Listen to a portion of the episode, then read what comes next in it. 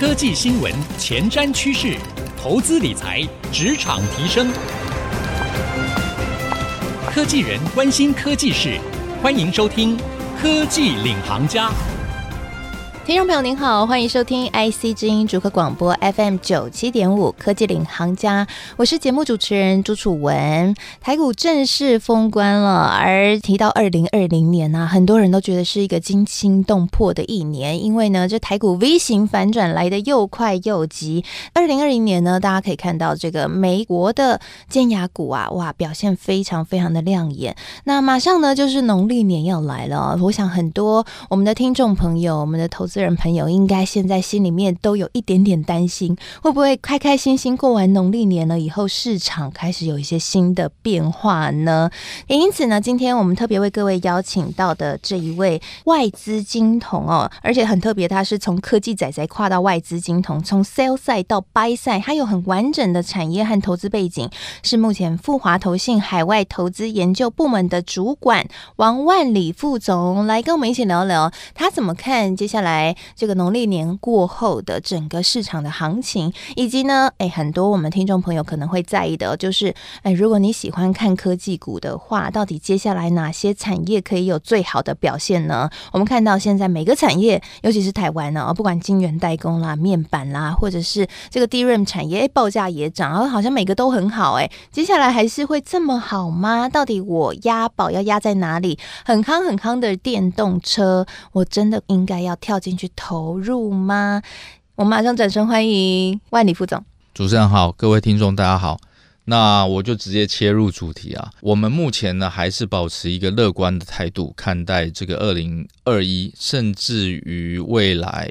可能几个年度都不会有什么太大的变化。主要是因为呢，就总体经济的层面，美国的央行这边就是联邦储备。提到说不会有升息的动作，加上说呢，甚至于对外的购债的规模都不会缩减，所以我们可以讲说，资金层面来看是不虞匮乏的。在这样的一个基础之下，我们只需要去观察说这些趋势啊，我们目前看到的趋势有没有一个重大的改变？像譬如说，诶，主持人提到一些比较夯的一些题材。像我们讲说五 G 啦，像电动车啦，这些东西都才是刚刚起步的，所以说呃，未来可能三年五年这样的一个趋势都不会改变。我们觉得说，这现在应该算是一个就科技业来讲是一个百花齐放的一个时候。哦，所以万里副总已经先帮我们讲结论了哈，就是 接下来呢，过这个农历年呢，大家可以安心哦，因为可能万里副总觉得还是行情是非常好的哈。对对。不过我看到市场上其实也有一些杂讯啦，就是说，哎，我最近查这个新闻呢，有看到一些就是价值型投资的大师啊，或者是一些大家很关注的一些意见领袖，他们也是担心说，接下来可能会有泡沫风险。譬如说呢，有价值型。投资大师之称的这个资产管理机构的 GMO 创办人葛拉汉，他最近就警告说，美股已经处于史诗级的泡沫之中，而且他说，拜登的经济复苏计划可能会推动泡沫达到更加危险的新高度。然后最近拜登呢，好像这个是不是会推出这个纾困的新计划？现在又出现这个可能有。变数啊，因为我看最近的新闻是他哎不一定会推啊，现在又有这样的一个声音了，但是因为还没有确定嘛，所以也还不太知道说未来会怎么变。然后另外就是美国银行，它的卖方指标显示说，华尔街分析师他们看多情绪高昂，已经达到了二零零七年八月金融海啸前夕以来从没有出现的危险高点，所以。其实这些指标还是会让人怕怕的。哎，我们知道这个万里副总哦，他其实掌管了富华投信下面非常多档的基金，尤其是科技趋势相关的这些基金绩效都表现很亮眼。举两个例子哈，一个是这个全球大趋势的基金呢，去年一年的报酬率大概有超过五成哦，接近六成，然后十年的报酬率翻两倍，对不对？所以其实富华投信一直来在长期投资上面。也是在行的，因为刚刚一年跟十年，其实你们的成绩都是蛮漂亮的。对，所以你们看这个市场的多空多空这样子，各方意见的分歧，然后市场的转变，应该也是非常有经验了。你怎么看这个史诗级的泡沫的描述呢？对，我这样子回答好了啦，就是说泡沫的形成一定伴随的是一个梦想，就是有一个梦想去催生这样子的泡沫。那所以，我们通常会去做的事情是去探讨说，这个梦想呢，它目前走到哪一个阶段？如果我们回想过去，譬如说两千年的时候，大家在讲 Internet Bubble，那 Internet Bubble 的时候造成的影响，就是接下来的股市的崩跌嘛，哦，尤其是 Internet 类股。但是那时候我们如果回去看的时候，有很多公司它其实是完全不赚钱，然后本益比根本没有意义。他会只能说本梦比炒到这样天上高，那当然就会往下掉了。那回来到我们这一个时间点来看的时候，其实我们去看说目前的一些龙头股，我们讲说，譬如说像 FAM F A A M G，包括 Facebook 尖牙股，啊呃，这个 Amazon 啦、Microsoft 或者是 Apple，他们的本益比差不多就是在三十倍附近，而且是有实际上的获利来做支撑的。而我们看到的这些大家目前正在夯的题材，也是一个正在处于一个爬升阶段。譬如说，我举一个最简单的例子，很多人讲说 Tesla 不值这样的一个价钱。对啊，因为 Tesla 的本益比是超过一千倍。是，但是如果我们回来看一个数字啊，就是说目前全世界啊一年出的车子大概就是一亿台，而这个电动车的这个渗透率呢，大概就是两个 percent，就是说他卖了差不多两百万台。那在所有的政府都宣布说，可能二零三零、二零三五年以后不准你卖燃油车了，你只剩下八年、九年的时间，要把所有的工厂弄 ready，然后要造出电动车，所有的科技要跟上去。这些这样子算下来，每一年要多少的电动车？这是正在发生的事情，这就跟我们讲说两千年的时候是完全不一样的事件，所以现在是等于以我们来看是一个有所本，就是说，即便它可能有一些泡沫，但是这个泡沫的成分里面呢，非常坚实的基础是有的。我或许会看到，譬如说股市的一些回档，但是回档可能。最多就看到个十五二十 percent，然后就会重新再做出发，因为这个趋势现在看起来都是在一个上升的阶段。是，其实最近美国财报周刚结束哦，这些科技大头，我们说尖牙股开出来的财报其实都还蛮亮眼的哈。对对对，这个最新这个呃，Google 的母公司。Alphabet 啊、哦，他们开的这个财报也是很亮眼，嗯、所以股价又涨了一波。是 Tesla 是营收有达到一百亿美元的大关，突破大关，但是获利可能不如大家预期，所以股价没有表现那么好。可是其他苹果、超微看起来对展望都非常乐观，然后财报也真的很好，所以这一波真的是在体质上面是稳健的。哦，那当然，呃，我再举个例子好了，就是譬如说，我们以微软的财报来看。他其实有特别提到，就是说在资料中心这一块，就是 Azure 这一块的成长年成长率是将近五成。那代表是什么呢？就是过去这一年期间呢，很多新的大型企业开始体认到，我要用更多这种云端的 data center，所以这也是 Google 的财报会好的另外一个原因。他们等于是。加上 Amazon 的 AWS，加上 Google，加上 Microsoft，这三家加起来占了全球的这个资料中心市场将近七成到八成的这个 market share 嘛，啊，那所以再接下来我们再看，假设很多的公司都已经体认到我需要去上这个公有云，那上了公有云以后，你要做什么事情呢？我当然要用更多的这种所谓的云端软体。所以在接下来的云端软体公司的财报也会不错。那在财报不错的过程当中呢，又会再去鼓励更多的企业进来用这些云端的设施。所以说，这是一种所谓的加成效果。那我们再回过头来看说，这些云端的啊、上云端的需求呢是从哪里来的？那可能就是说，以这两年来讲，我们讲说事件型的发生，可能就是这个疫情在家上班。但是长一点的时间来看，你包括不管说电动车的资料累积、五 G 啦什么的资料的储存过程当中，都是要运用到这些资料中心。所以，我们讲说有没有看到这样的一个成长趋势，是有的，所以也不需要太担心所谓财报的问题。是，其实不只是看这个美国的软体公司，他们可能会大涨。嗯嗯、如果回过头来看，帮他们来做这个军火商设备的台湾的这个半导体产业，是是是我看他们最近的一些展望，对于伺服器这样的一个应用，其实也是非常乐观。没错，没错，就是呃，如果我们看这个资料中心最基本的结构来说，除了伺服器以外，还要有一些就是呃，像我们讲说这个交换机嘛。啊，你像台湾在做的就是像类似智邦这样的公司嘛，那或者是说呢，我在整个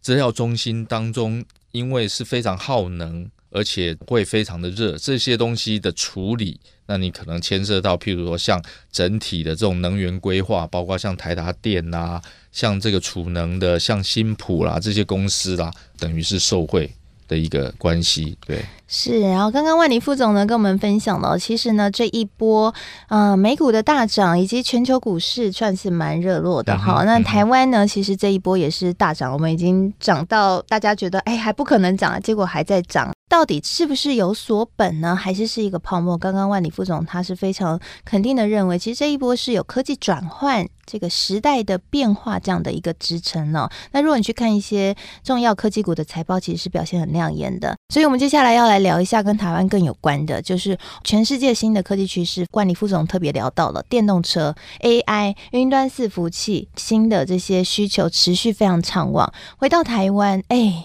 产能塞到爆，哎、嗯，最近 这个新闻讨论非常热的，就是车用晶片想要进来我们晶圆代工这边生产，还向政府施压。那不管如何，我们想要请副总带我们来一一的分析一下。哎，台湾的这些跟全球联动，我们是全球的这个军火商、军备商啊，晶圆代工产业、面板产业、利润产业，接下来会怎么发展？我们刚才提到车用这个主题哦，应该是这样子讲，就是说，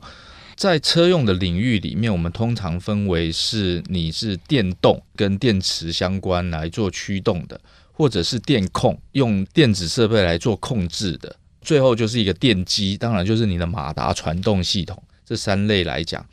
那目前呢比较缺的，其实是在所谓的电动这一块，就是说我整个电池怎么样做动力传输，然后高压转低压，直流转交流，再转回直流什么的，你这个充电这一类的 IC 产品。那是不是说它一定就不 high tech 呢？也不能这样子讲了。就是说，它可能用到的这个半导体制程不需要到三纳米、五纳米，但是呢，它的工艺要求非常的高。可能呢，除了在前段之外，我后段组装它的整个 know how 不是那么容易能够达成的。那我甚至于认为说，这其实是一个台湾半导体厂的一个机会，有没有可能？譬如说，这些国际大厂，像 Infineon、STMicron 这些公司呢，他希望来找新产能的过程当中，能够跟他们学到一些怎么做这一类产品的 know how。所以，其实台湾现在还不会。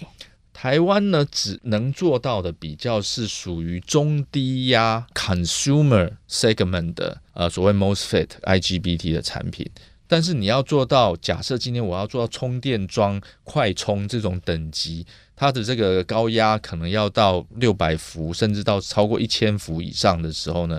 台湾是没有这个能力的，晶片也没有。对对对对对。所以说呢，在这个部分来讲，我们有没有办法趁这个机会能够让它突破过去？嗯，了解。所以整体来看，晶圆代工真的在接下来农历春节之后，这个产能满载或是非常旺的情况，还是会持续下去。那当然，那当然。如果说今天就算不看其他的应用，纯粹看车用，而且只是帮人家做 low end 的东西，那也会一直塞进来嘛。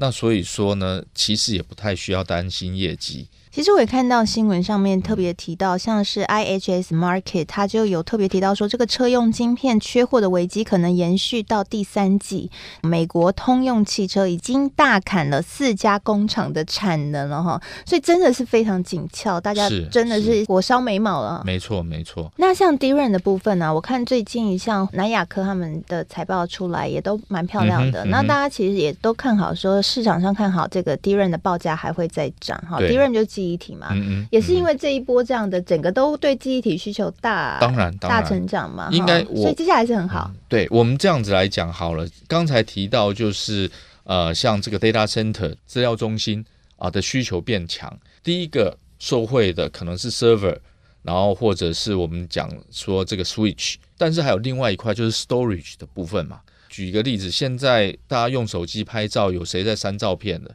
也很少。那你如果通通都上传云端，那每一个人在云端的 storage 的需求只会越来越大。现在很多的 storage 是用这种我们讲说硬碟，但是呢，硬碟的问题是太耗能。那在这个耗能要往下降，大家都在走这种绿色节能减碳对的这个趋势之下呢，就会迫使大部分这些 data center 呢转来用 NAND Flash。所以这个就是 Flash 为什么大家拼命在扩产的一个大原因之一。那再回来看 DRAM 的时候呢，就是说 DRAM 这边呢，就是跟随着目前我们看到的，包括就是讲说 Notebook 啦、Server 啦这边的基本需求继续增加，加上前几年呢扩产其实不是那么积极，大家都在扩 NAND Flash 那边，我们刚才提到的，所以呢反而就变成是两种各自有利的情形是。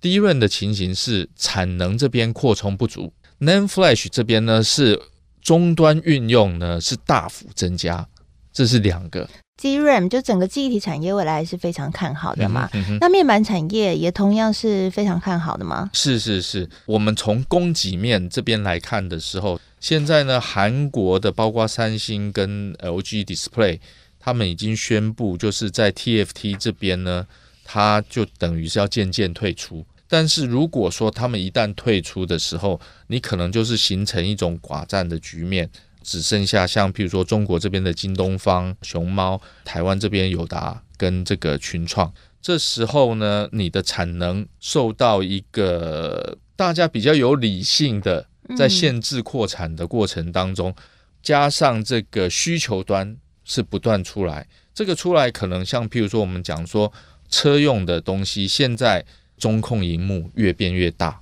甚至很多仪表板都变成荧幕了。这个是最简单的一个例子。这时候呢，就会有很多的这种受惠的题材出来。真的在未来是非常蓬勃发展的哈。是。那我们可不可以请万里副总再帮我们最后提点一下我们的喜欢投资科技产业的投资人，就是说在布局二零二一年的科技的产业啊，哪些是我们特别要注意的一个趋势的发展？是。那我可能首先就要讲一下，就是说，如果大家工作太忙，没有时间注意这些趋势，干脆就把钱放在基金就好了。啊，对了，我们来帮你看趋势。好，那其实我们刚才讲了这么多啊，它这个趋势呢，都不是一年两年的。那像电动车，我们刚才提到的也是一样，就是说，如果以一个渗透率的角度来看，现在只有两个 percent，现在这个两趴三趴。一直拉到说二零三零、二零三五年要到，比如说我们讲说七十趴这样的一条路的时候，这成长其实就已经非常惊人了。所以科技投资一定要看长不看短，对不对？是是是，用这样的角度你去看的时候，你就其实不太会被。震掉，哎，可是大家都想要买在低点啊。比如说，我们讲一个最直白的，好了，就是前一波这个台积电也突然大跌嘛，哈，就跌到六百以下。哎，很多人还是会怕，因为那个振幅一百，哎，这个部分呢，我有有一个小撇步啦，就是说我们通常会讲，就是说不管怎么样，先求有，先参与。如果你觉得现在呢不是一个股价的低点的时候，那你就先少少买，然后开始去了解。它的整个结构，然后跟它的成长的动能。那如果说你确立这是一个长期不会改变的一个大趋势的时候，只要它一有跌，你就应该要加，而且是用力加。基金也是这样吗？是是是是，当然当然，就是说基金可能比较均衡一点的是说，我们是以一个多重趋势的方向去做布局。对，所以说呢，不管是什么样的时间点你进场，其实呃，我们讲说可能。你因为大盘的原因受到一些伤，但是迟早都会回来的。如果确立它是一个好的趋势的股票的时候呢，先参与参与啊，先参与。所以就是呃，如果今天是投资这个大趋势基金，假设了哈，就是一样是基金的话，也是一样，就是说我先参与分批布局这样，但是一定要长期去拥抱它，跟着这个科技趋势去走。对。好，我们非常谢谢万里副总今天精彩的分享啊！刚刚万里副总有帮我们特别提点了，其实呢，这整个大环境的 work from home 啊，以及一些新的基础建设施的建制，不管是五 G 或者是整个电动车，在政府法令的带动之下哦，未来真的是呃一个超乎大家能够想象的方式，这个市场在快速的进展。你可以想象，它就是一个革命。那您有跟上这个洪流吗？你能够长期拥抱这个洪流，站在巨人人的肩膀上面一起翱翔吗？谢谢您收听今天的创意领航家。那现在我们每一集节目呢，都会同步上到 Podcast 和 Spotify，只要上网搜寻。科技领航家就可以随选随听我们每一集节目哦。那在今天节目播出之后呢，我也会将刚刚万里副总精彩的分享以及我的心得感想写成一篇采访笔记，放在我的脸书粉丝团，搜寻财经主播主持人朱楚文就可以看得到了。谢谢您参与我们今天对于科技投资趋势未来的展望这样的一个话题，希望能够对你有所帮助了。谢谢您收听，我们下次再会。